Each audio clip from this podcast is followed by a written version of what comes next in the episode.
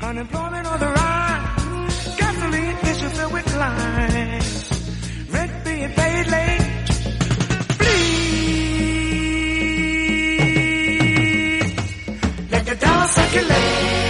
En esta ocasión parece ser que el efecto enero ha hecho más efecto que nunca, valga la redundancia. En el caso del selectivo español, el IBEX encara su mejor cierre bursátil mensual desde noviembre de 2020 con una subida de casi el 10%. Tendencia similar en el caso de la media europea, del Eurostox 50, que escala más del 8% en el primer mes del año, al igual que la bolsa francesa o que el DAX germano, aunque solo hay un índice europeo que mejora al comportamiento del IBEX 35 en el arranque de este 2023. La bolsa de Milán con una revalorización del 11%.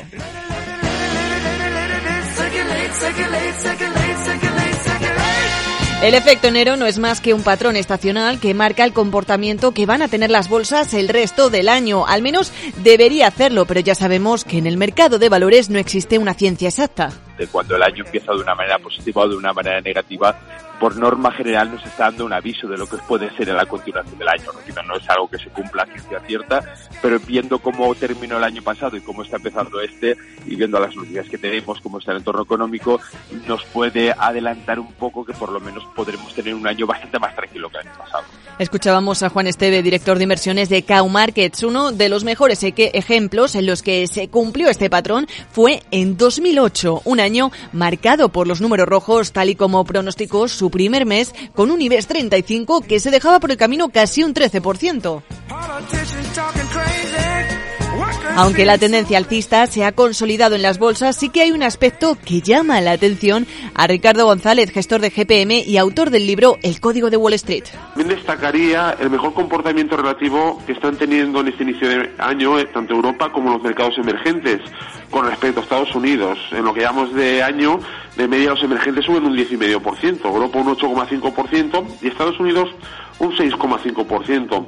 Si se mantiene la debilidad del dólar, es esperar que se mantenga este mejor comportamiento que estamos viendo tanto de Europa como de emergentes con respecto a Estados Unidos. Otra de las eh, características del famoso efecto enero es que suele haber un mayor movimiento en los mercados y mayor demanda. En esta ocasión no sabemos si los motivos son fiscales o más bien eh, pero con las ganas de dejar atrás un 2022, eso sí, complicado. Sea como fuere, algunos expertos consideran que estamos asistiendo a un excesivo optimismo en las bolsas. Antonio Castelo es analista de broker. Personalmente creo que hay un peligroso ambiente de complacencia con la renta variable, especialmente con la renta variable europea. ¿no?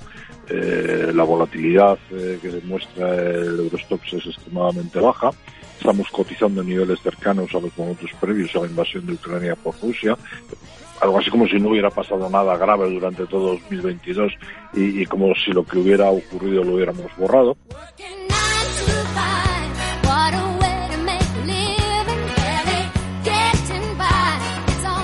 Por no hablar de que la inflación continúa dando nuevos sustos. Enero no ha sido un buen mes en este sentido. El dato adelantado de enero sitúa al IPC en España en el 5,8%, lo que supone un nuevo repunte y también un nuevo máximo protagonizado por la inflación subyacente que se sitúa en el 7,5%, es decir, el dato más alto desde 1986. No estamos mirando que la inflación de la eurozona está en el 9,2%. Parece que eso no preocupa y que incluso con la menor desaceleración o mayor consumo de materias primas estamos viendo un repunte fuerte. Es decir, confiar en los bancos centrales sí, pero es que lo que nos están diciendo los bancos centrales, sobre todo el Banco Central Europeo, es que todavía les queda camino de subida de tipos y es sorprendente el optimismo, sobre todo en las betas altas que estamos viendo y, y el avance de los sectores que habían lo habían hecho especialmente mal en 2022 y que en 2023 están eh, superando expectativas Bueno, pues sorprende a Pablo García de Vivacons Alfavalio estos movimientos a los que estamos asistiendo en el mercado. Las reuniones de tipos de los bancos centrales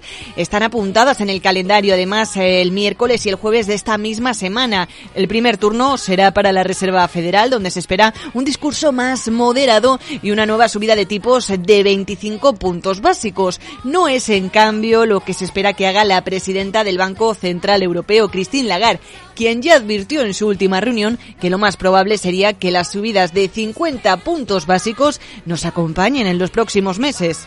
we should expect to raise interest rates at a 50 basis point pace for a period of time. Por lo que Antonio Castelo advierte, el mercado no está descontando el verdadero escenario de inflación que vive la eurozona. Teniendo en cuenta que la inflación subyacente europea sigue en zona de máximos y el paro en mínimos, yo creo que no es descabellado pensar en posibles niveles de, de llegada de los tipos en Europa a cotas entre el 3,5 y el 4%, y ahora mismo el mercado no está descontando ni mucho menos eso.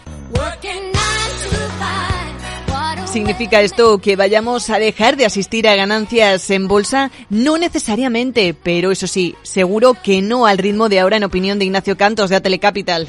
Bueno, yo creo que lo más probable es que no que sea un espejismo, pero hemos consumido una parte importante de lo que nosotros esperábamos para esperábamos un buen año para la renta variable, pero cuando pues casi estamos en los dos dígitos, pues parece un poco excesivo, con lo cual seguramente eh, tendrán que parar los mercados o tener algún diente de sierra.